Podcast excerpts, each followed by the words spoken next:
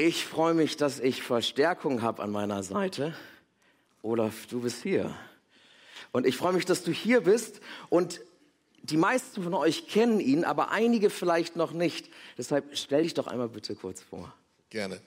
Mein Name ist Olaf Genet. Der Familienname klingt französisch, weil meine Vorfahren waren Hottentotten, äh, Hugenotten. Meine Frau sagt, bei dir ist das nicht ganz einfach geregelt. Ich bin verheiratet mit der besten Frau der Welt, aber davon habe ich gehört, soll es Millionen geben. Vier Töchter, weil ich keine Söhne haben wollte, die kämen ja nach mir. Und äh, acht Enkel, die sind alle wunderbar. Ich bin Kind dieser Gemeinde. Ich bin hier groß geworden. Ich habe hier mitgearbeitet und ich bin hier Missionar geworden und bin heute begeisterter Missionar dieser Gemeinde im Gemeindebau in Frankreich. Hey, vielen Dank, dass du uns damit hineingenommen hast. Und du bist neun Stunden gefahren. Die Anfahrt war ja nicht so leicht. Osnabrück ist nie leicht. Äh, nein, genau, aber du hast es geschafft. Und ähm, du bist Missionar unserer Gemeinde. Und wir starten heute in eine Predigtreihe, wo es um das Thema Geld geht. Ihr seid mutig. Ich weiß, ich weiß. äh, genau. Ähm, du fährst wieder. Ich muss hier bleiben nach der Predigtreihe. Ähm, aber es geht ums Thema Geld und damit geht es auch ein Stück weit um das Thema der Versorgung.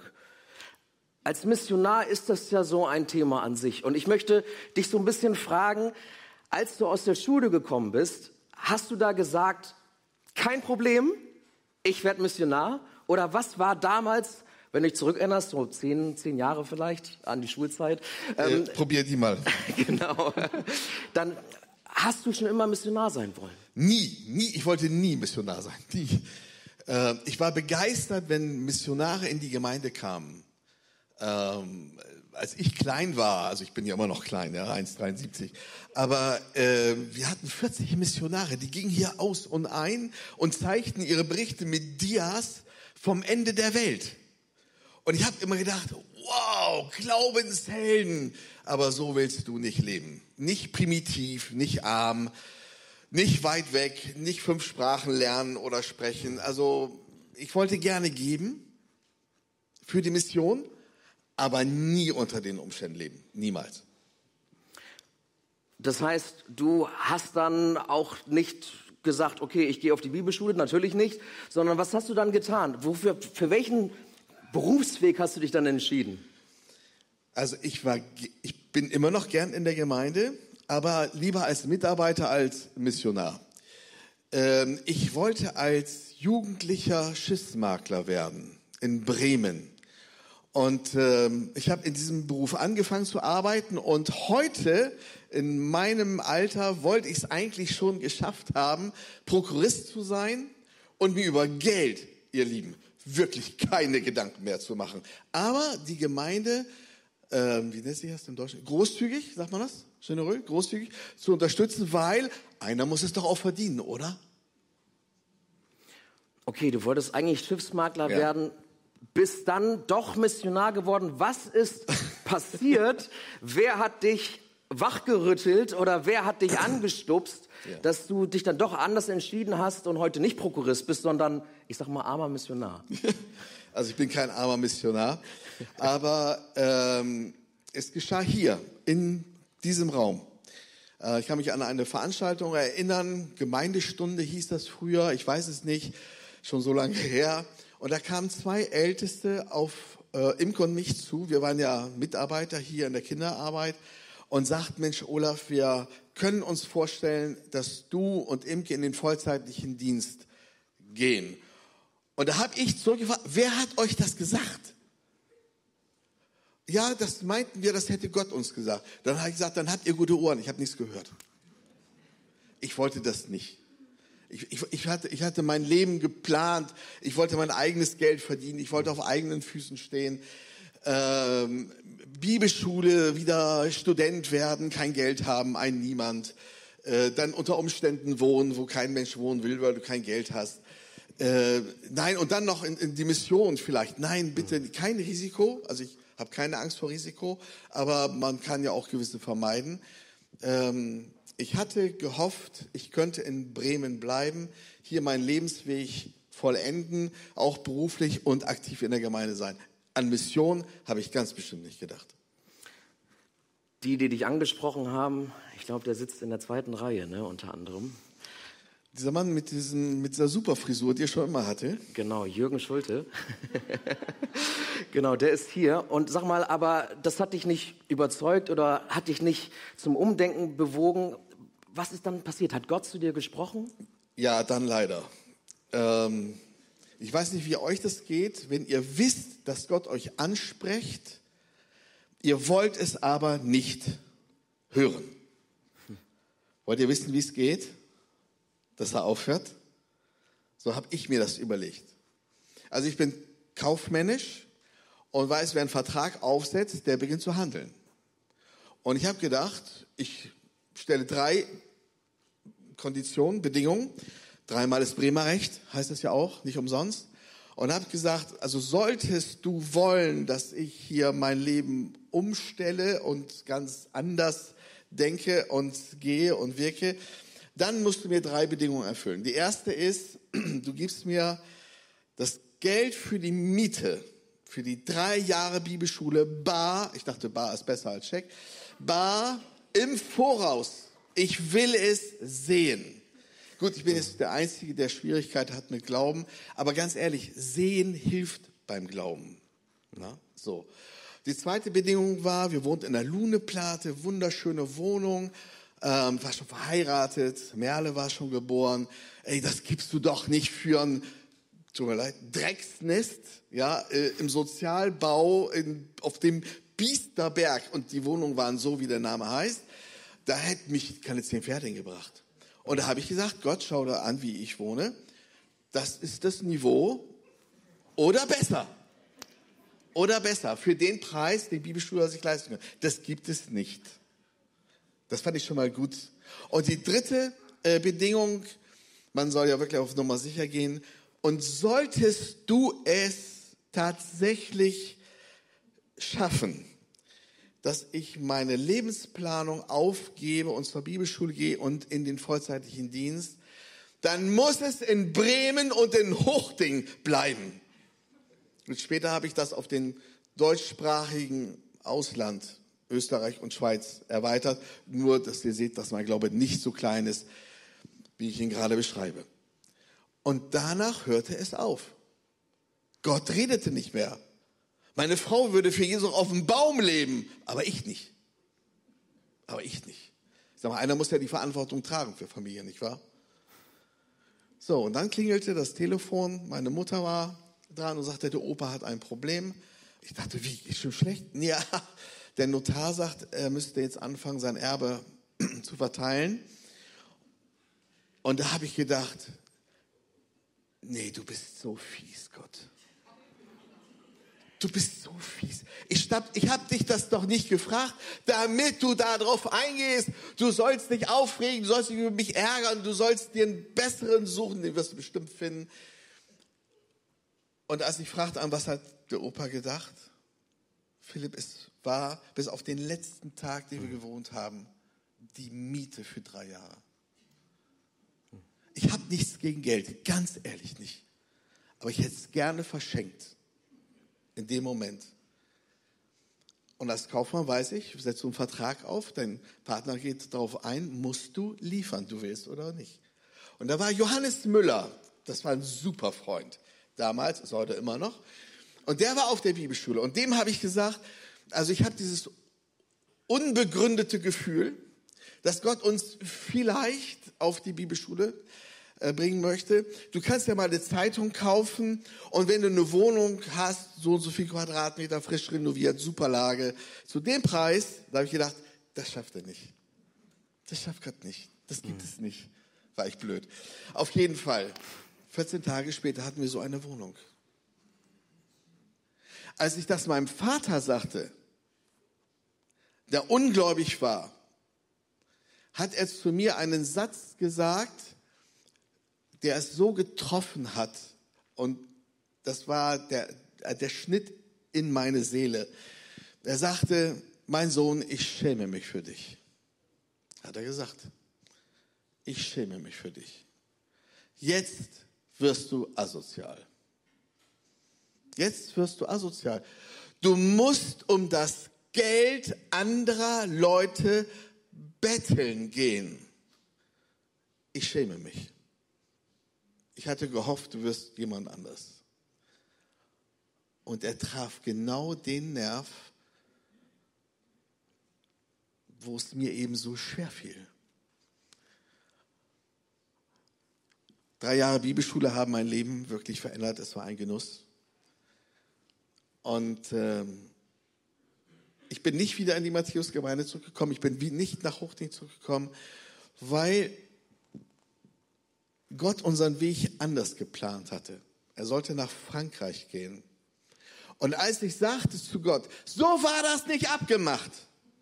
Kennt ihr das? Habt ihr das auch schon mal gesagt? So war das nicht abgemacht. Da hat Gott zu mir gesagt, ich habe das wirklich gehört, ach Olaf, also das, hört sich an wie meine Frau. Wenn ihm gesagt, ach Olaf, ja, ähm, zweimal bin ich dir entgegengekommen, weil du nicht glauben konntest, mir nicht vertrauen wolltest, konntest oder was. Aber bei der dritten Bedingung, darauf werde ich nicht eingehen. Entweder bin ich Gott und du vertraust mir, oder du machst deinen Scheiß lebensfähig als Schlüsselmakler alleine, werde reich, unterstütze die Gemeinde, was immer du dir vorgenommen hast. Und da, und da musste ich, zu, musste ich lernen zu sagen, Mensch Gott, ich habe dich doch erlebt. Ich habe dich doch erlebt.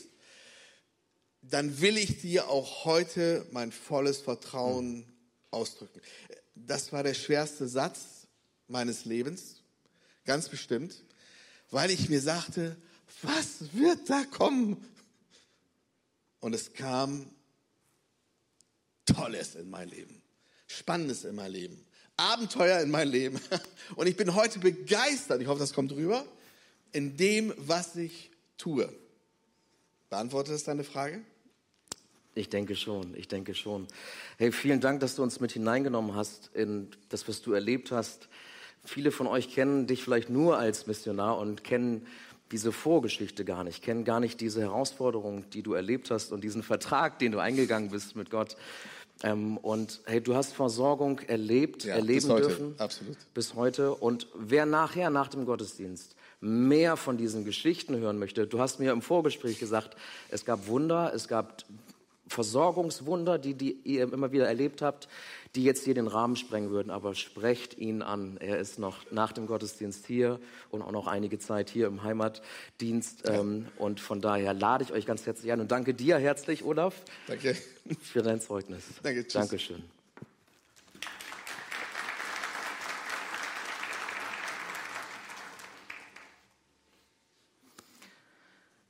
Gott versorgt. Glaubst du das? Gott versorgt. Ich freue mich, dass ich heute zu euch ähm, predigen darf. Und wenn du zum ersten Mal hier bist, ich bin Philipp König und ich gehöre zu dem Pastorenteam hier und möchte uns mit hineinnehmen in diese neue Predigtreihe, die wir Geld macht Glück oder auch Geld macht Glück genannt haben. Und wenn sich Pastoren einer Gemeinde entschließen, über Geld zu predigen, ne, dann heißt es ja normalerweise nichts Gutes dann bedeutet das normalerweise, die wollen mein Geld. Oder noch schlimmer, ihr als Matthäus-Leute ähm, wisst, was das bedeutet. Oh, die wollen schon wieder bauen. Lothar, ne? Nochmal bauen. Muss nicht sein. Ne? So. Ähm, ich kann euch beruhigen. Wir haben diese Predigtreihe nicht entworfen und das ist uns nicht auf dem Herzen, dieses Thema des Umgangs mit Geld, weil wir euer Geld jetzt wollen oder weil wir Pläne in der Schublade hätten für ein zehnjähriges Bauprojekt. Die haben wir nicht. Du kannst durchatmen für einen Moment. Sondern nein, wir möchten euch ermutigen.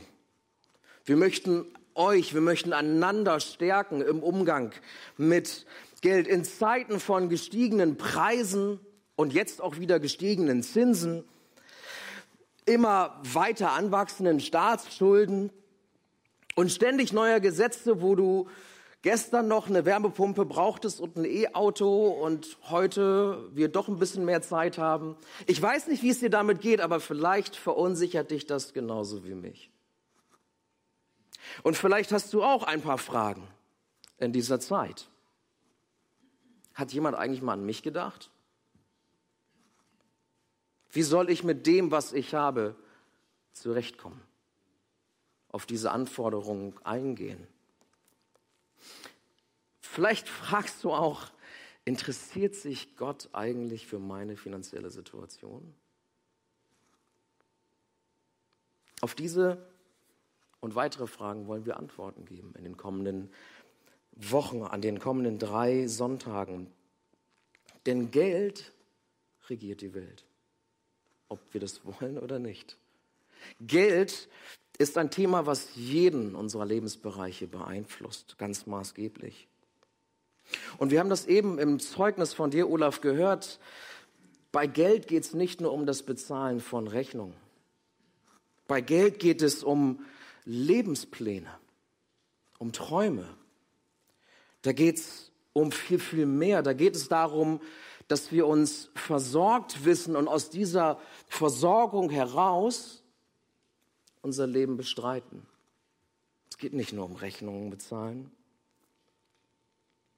Es gibt einen Geschäftsmann, Howard Dayton hieß der, und 1974 hat sein Geschäftspartner zu ihm gesagt, ich fordere dich heraus, dass du mal in die Bibel schaust und herausfindest, was Gott über Geld, Besitz, den Umgang damit eigentlich zu sagen hat.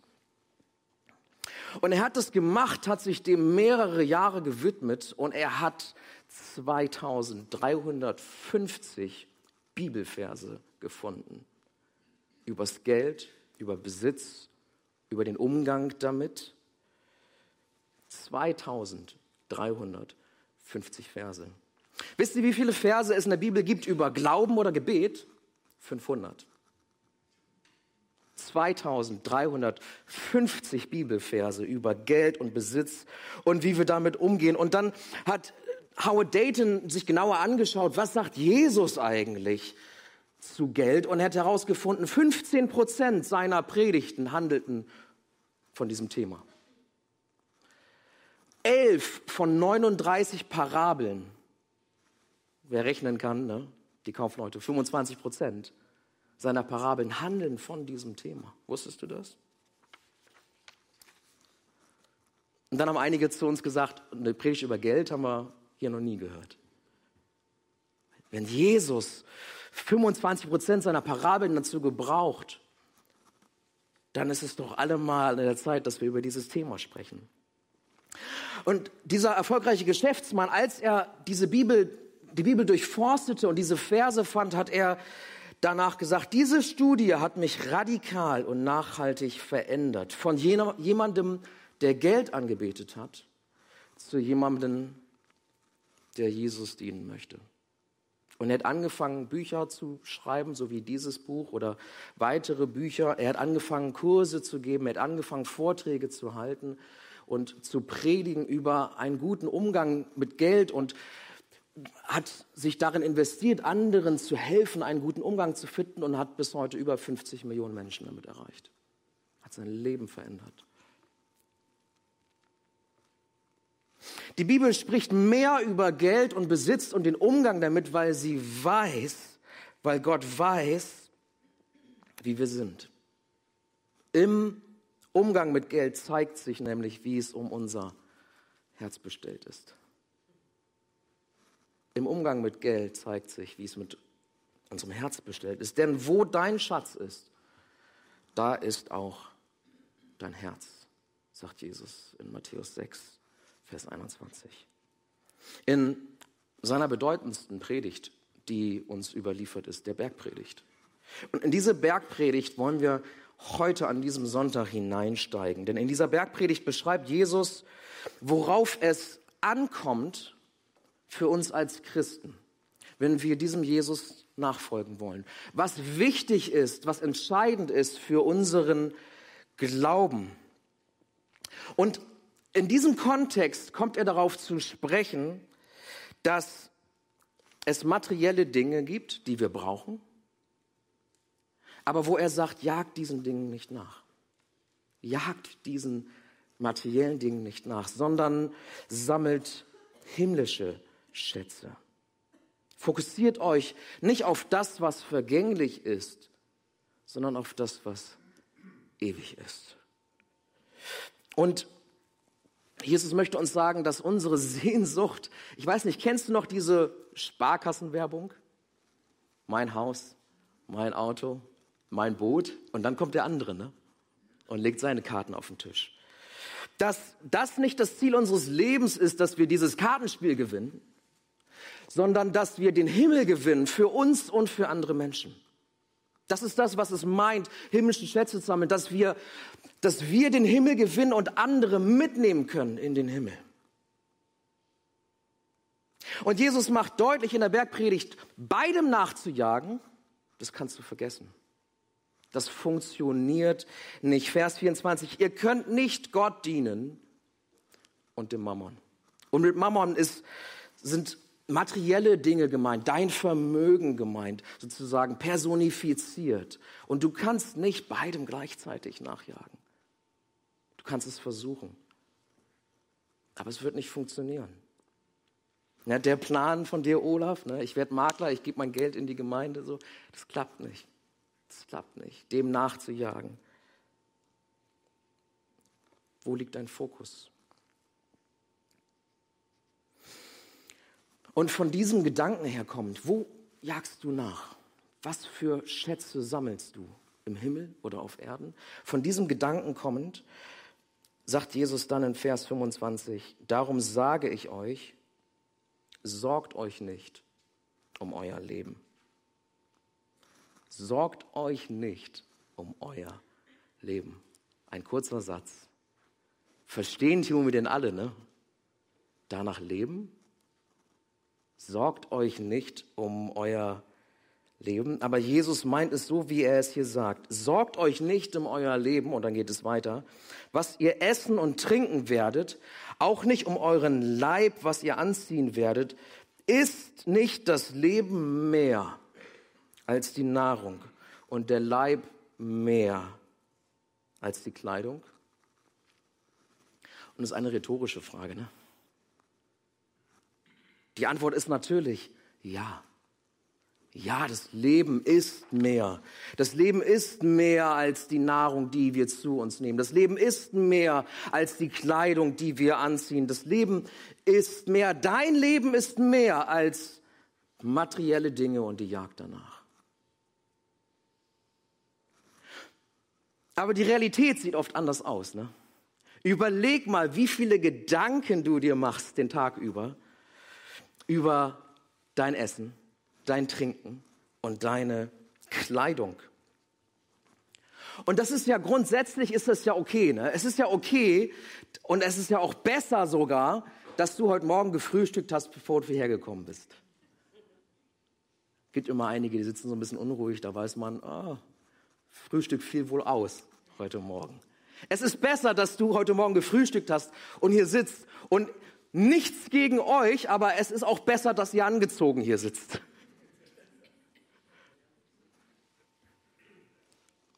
Das ist schon besser so, das ist schon gut so. Aber überleg doch mal, wie viel Zeit du damit verbringst, dir über diese Dinge Gedanken zu machen. Im Vergleich vielleicht zu geistlichen Dingen, über die du nachdenkst. Wie viel Zeit verbringst du damit, dir zu überlegen, was esse ich? Wo könnte ich noch, welches Restaurant könnte ich noch ausprobieren? Wen könnte ich noch einladen? Was, was geht da noch? Ähm, oh, es gibt dieses neue Get Trendgetränk, das muss ich unbedingt mal probieren. Klamotten. Wie viel Zeit am Tag verbringst du damit, über geistliche Dinge zu reden? Und stimmt das Verhältnis zwischen den beiden eigentlich? Ich habe uns mal etwas mitgebracht. Ihr habt euch vielleicht schon gewundert und euch gefragt, hat der Küster hier die Leiter vergessen? Carsten hat keine Schuld. Vielleicht habt ihr euch gedacht, ey, was hat es hier mit auf sich? Es gibt Grundbedürfnisse, die wir haben. Und die erwähnt Gott hier. Ne? Es gibt so Grundbedürfnisse, die er hier erwähnt. Trinken. Ohne Trinken geht's nicht.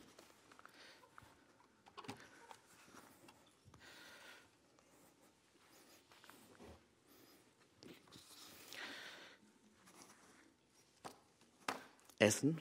Essen müssen wir alle. Und gerade im Winter ist es gut, wenn wir was anhaben. Ne? Und es ist nicht so, dass Jesus hier sagt, darum sollt ihr euch gar keine Gedanken machen. Gott möchte unsere Grundbedürfnisse, das sind, wenn du Grundbedürfnisse oder Motivationen von Menschen kennst, vielleicht kennst du diese Pyramide von Maslow, dann weißt du, das sind Grundbedürfnisse und die will er decken. Er sieht das und er möchte diese Grundbedürfnisse bei dir stillen. Aber was Gott uns heute Morgen, was er dir, was er mir sagen möchte, ist, dass dein Leben ist mehr als nur das. Dein Leben ist mehr als nur das Stillen von Grundbedürfnissen. Dein Leben ist so viel mehr. Wenn sich dein Leben nur darum drehen würde, was du mal ausprobieren möchtest, welches neue Gericht oder wo man mal hingehen könnte oder was du trinken könntest, damit, du, damit die Muckis wachsen oder äh, welche Hose du anziehen könntest, damit du so schlank aussiehst von der Seite wie der oder wie die. Wenn es nur darum ginge, dann, dann geht es auf Kosten unseres geistlichen Lebens dann gerät unser Leben als Christ irgendwann ins Wanken. Es ist gut, wenn wir auf dieser Leiter stehen und diese Grundbedürfnisse sind gestillt und wir sind stabil im Leben. Aber wenn es nur noch darum geht und wenn uns das nicht ausreicht, sondern wir noch mehr wollen und höher steigen, dann wird es irgendwann wackelig. Und irgendeiner hat immer eine schönere Leiter. Irgendeiner kommt immer noch ein bisschen höher als wir. Das ist meine Leiter von zu Hause. Guck mal, das ist Carstens Leiter. Ich stelle sie mal hier hin, damit die auch noch für die im Livestream zu sehen sind. Die ist schön silber, ne? Auch einen Ticken größer. Wir schauen leicht auf andere Leitern. Und wisst ihr, was passiert, wenn wir anfangen, uns um solche Dinge zu sorgen? uns um solche Dinge, dass die Gedanken kreisen und kreisen und kreisen?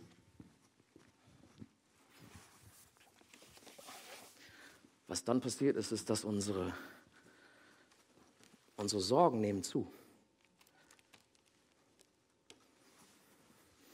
Umso höher wir klettern, umso mehr sorgen wir uns. Was ist der Unterschied zwischen guten Gedanken, die es sinnvoll ist zu haben, und Sorgen eigentlich. Zwischen guten göttlichen Gedanken, die wir uns machen dürfen, weil wir auch eine gewisse Verantwortung tragen für Dinge und für andere, und ungöttlichen Sorgen, die wir uns machen, weil wir Gottes Versorgung nicht vertrauen, weil wir nicht glauben, dass das hier genug ist oder uns Gott damit im Stich lässt. Hey, du bist verantwortungsbewusst und das sind gute Gedanken, die du hast, wenn in deinem Auto die Lampe anspringt und das Auto dir sagt, fahr mal zur Inspektion. Das ist gut. Das ist richtig, dass du dann in die Werkstatt fährst und einen Termin machst vorher. Aber ist das schon ein Grund, sich zu sorgen und Angst zu kriegen und sich auszumalen, was jetzt passiert, sich zu fragen, wie komme ich jetzt irgendwo hin? Wie komme ich zur Arbeit? Wie komme ich woanders hin? Wie komme ich von zu Hause weg? Was könnte passieren? Wie teuer wird diese Reparatur? Ich bin finanziell ruiniert. Wenn du abdriftest und dir solche Sorgen machst und dein Auto schon auf dem Schrottplatz siehst und dich schon ruiniert siehst, weil die Lampe angeht, dann sind das nicht mehr göttliche Gedanken. Und dann ist es nicht mehr Verantwortungsbewusstsein, was du hast, sondern dann sind das krankhafte Sorgen. Dann sind es krankhafte Sorgen. Und die Linie dazwischen, die ist bei jedem so ein bisschen woanders. Aber Jesus sagt hier, sorge dich nicht. Sorge dich nicht. Wenn du in die Werkstatt fährst, wenn du dich sorgen möchtest, dann sorg dich um den Kfz-Mechaniker, der so aussieht, als hätte er alle Freude in seinem Leben verloren. Um den kannst du dich sorgen. Aber mal dir nicht aus, dass dein Auto schon jetzt auf dem Schrottplatz landet und du finanziell ruiniert wärst, weil das Lämpchen angegangen ist. Jesus sagt uns, sorgt euch nicht. Und das Gute ist, er belässt es nicht dabei. Ne? Er ist nicht so ein Coach, der so ein billiges Mantra uns gibt und sagt, sorg dich nicht. Und damit entlässt er uns jetzt in die kommende Woche. So ist Jesus nicht. Jesus erklärt, warum wir uns keine Sorgen zu machen haben. Er fährt fort und nennt uns in Matthäus 6, 26 bis 30 drei handfeste Argumente. Mal schauen, ob du sie findest. Seht die Vögel unter dem Himmel an. Sie säen nicht, sie ernten nicht, sie sammeln nicht in den Scheunen und euer himmlischer Vater ernährt sie doch. Seid ihr denn nicht viel kostbarer als sie? Oder in anderen Übersetzungen steht, seid ihr denn nicht mehr wert als sie? Wer ist aber unter euch, der seiner Länge eine Elle zusetzen könnte, wie sehr er sich auch darum sorgt? Und warum sorgt ihr euch um die Kleidung? Schaut die Lilien auf dem Feld an, wie sie wachsen. Sie arbeiten nicht, auch spinnen sie nicht. Ich sage euch, dass auch Salomo in aller seiner Herrlichkeit nicht gekleidet gewesen ist wie eine von ihnen. Wenn nun Gott das Gras auf dem Feld so kleidet, das doch heute steht und morgen in den Ofen geworfen wird, sollte er das nicht viel mehr für euch tun, ihr Kleingläubigen? Herr Jesus nennt drei Gründe, warum wir uns nicht Sorgen brauchen. Er erklärt uns das.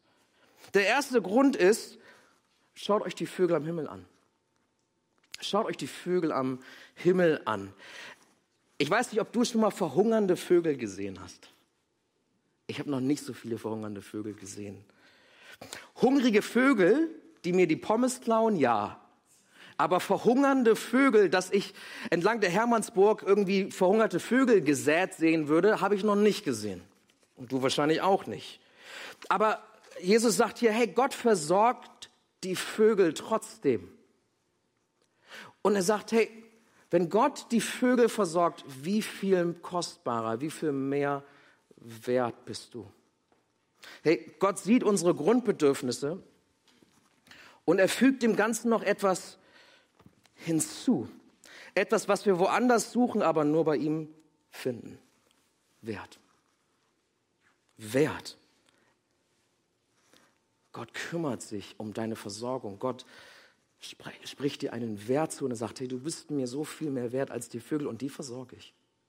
Die versorge ich. Und dabei wissen wir, Vögel sind ja nicht faul. Ne? Nur wenn die ganz klein sind, sitzen die da und machen den Schnabel auf und warten, dass das Essen vom Himmel regnet. Aber Vögel sind unterwegs. Im Zweifel fliegen sie halt in den Süden. Die arbeiten, die machen sich auf, die sind in Bewegung und Gott versorgt sie. Aber viel wichtiger als die Feststellung, dass die Vögel auch ein bisschen dafür was tun, ist, dass wir verstehen, du bist, ich bin für Gott kostbar. Er schreibt uns einen Wert zu. Wir brauchen uns nicht sorgen, weil er sorgt für uns. Er ist fürsorglich. Glaubst du das? Glaubst du das? Gott sorgt für mich. Das ist der erste Grund. Der zweite Grund, den er hier nennt, ist, er sagt, hey, weißt du was? Sorgen bringen dich nicht weiter. Sorgen bringen dich nicht weiter. Du denkst, dass sich das irgendwie weiterbringt, aber er sagt, hey, du wirst dadurch nicht größer. Wenn du hier oben raufsteigst, wird es nur wackeliger, aber du fügst dieser Leiter nichts hinzu. 50 Zentimeter mehr wirst du nicht hinzufügen. In anderen Übersetzungen steht auch, du fügst deinem Leben nicht eine Stunde dazu, wenn du dich sorgst. Im Gegenteil, du verkürzt dein Leben sogar durch Sorgen. Durch Angst, durch Stress lebst du kürzer. Deswegen sagt er als zweites, Sorgen bringen dich nicht weiter. Werd sie bei mir los. Und das Dritte, was er sagt, und vielleicht kannst du mit diesem Bild auf Anhieb nicht so viel anfangen, ist, dass er sagt in Vers 27, äh 28, schau dir die Lilien auf dem Feld an. Und stell dir vor, Jesus hält diese Bergpredigt. Er ist auf einem Berg, ne, Bergpredigt, und schaut diesen Hügel hinunter, sieht auf diese Felder und in diesen Feldern sind Blumen. Und als würde er auf diese Blumen zeigen und sagt, schaut euch das hier an. Schaut euch das hier an. Es ist kein wirklicher Zweck, den er damit verfolgt, Gott, dass er da jetzt dieses Feld mit so ein paar Gänseblümchen gekleidet hat. Aber euer himmlischer Vater ist großzügig. Deswegen packt er da Blumen hin. Und so wie er dieses ganz einfache Feld, auf das wir hier schauen, kleidet mit Blumen, so kleidet er dich. Gott ist großzügig in seiner Versorgung. Er kleidet sogar ein Feld mit Blumen. Und deshalb fragt Jesus, sollte er das nicht viel mehr für euch tun? Euch so kleiden? Euch so großzügig begegnen? Ihr Kleingläubigen? Und dieses Wort kleingläubig, das ist nicht zu unterschätzen.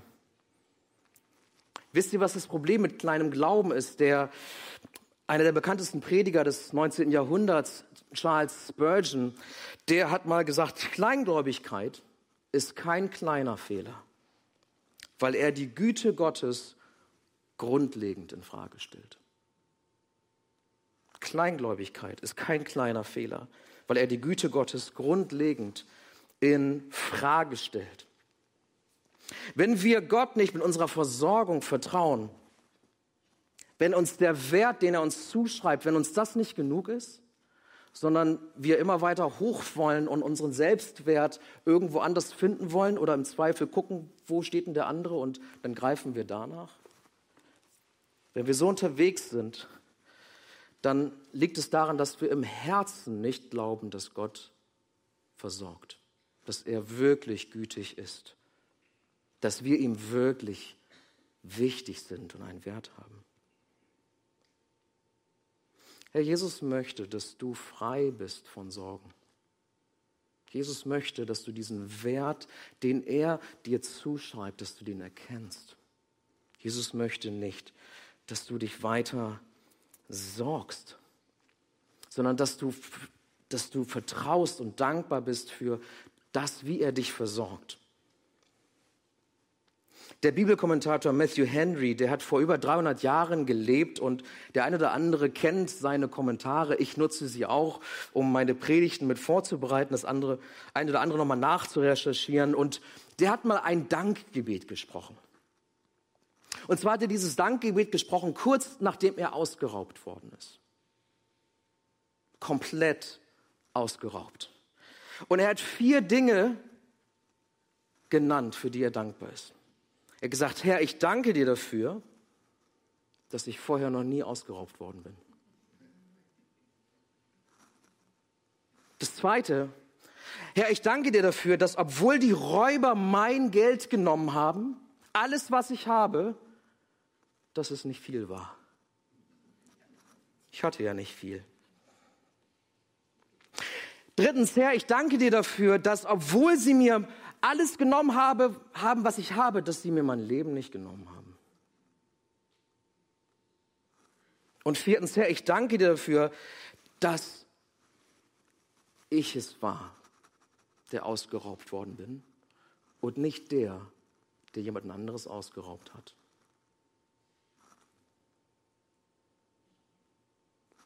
Was für ein Dankgebet, oder? Die meisten von uns wären am Boden zerstört, wenn wir ausgeraubt würden und alles verlören.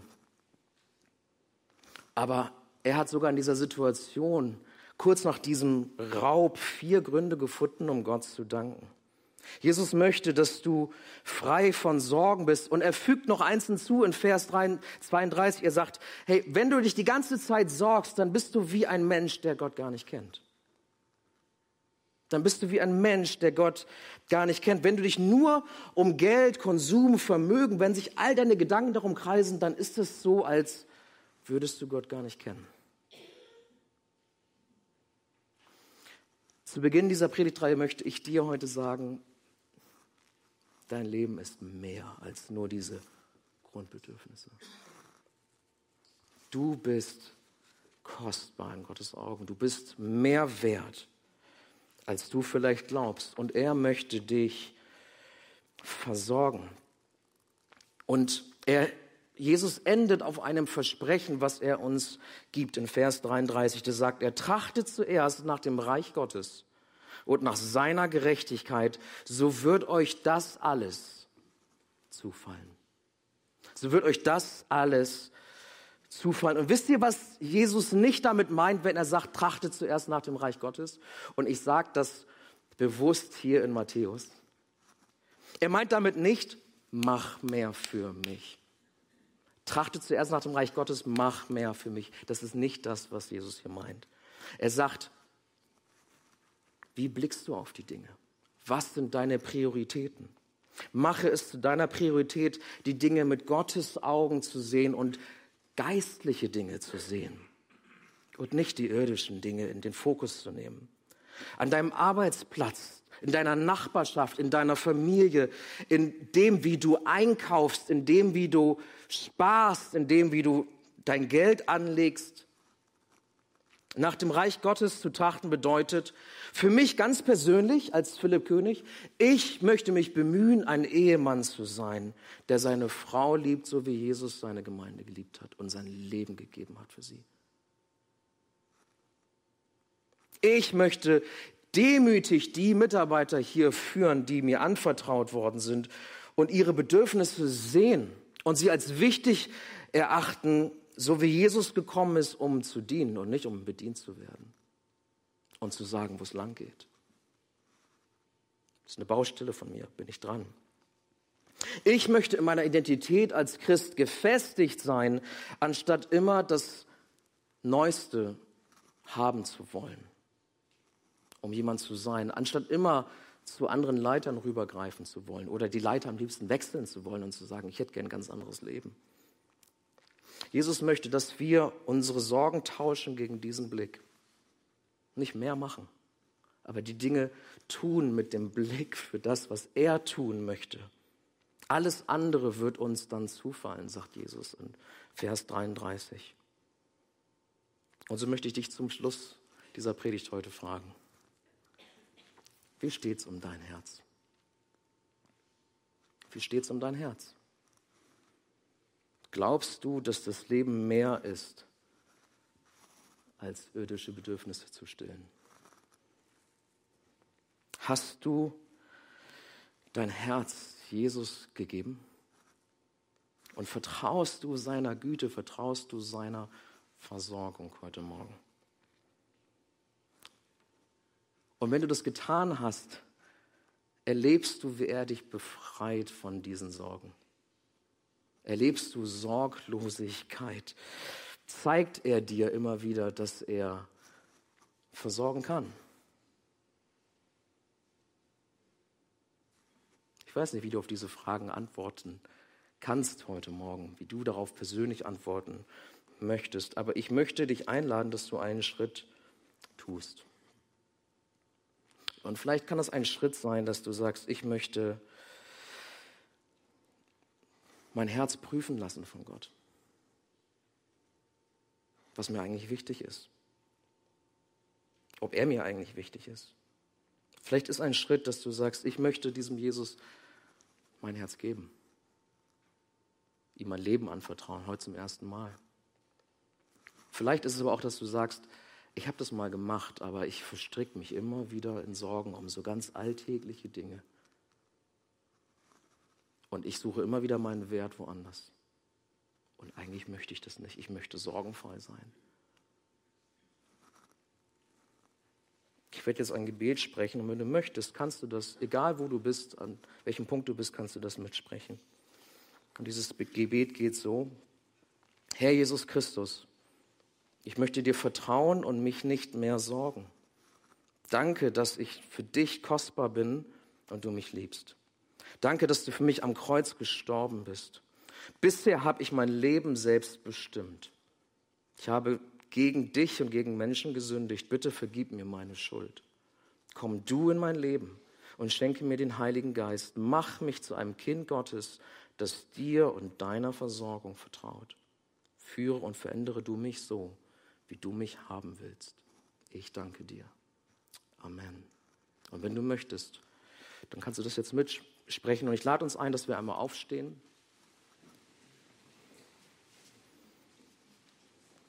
Dass wir uns einen Moment der Stille nehmen und dann werde ich dieses Gebet langsam beten und du darfst es gerne dann mitbeten. Ich gebe uns einen Moment der Stille.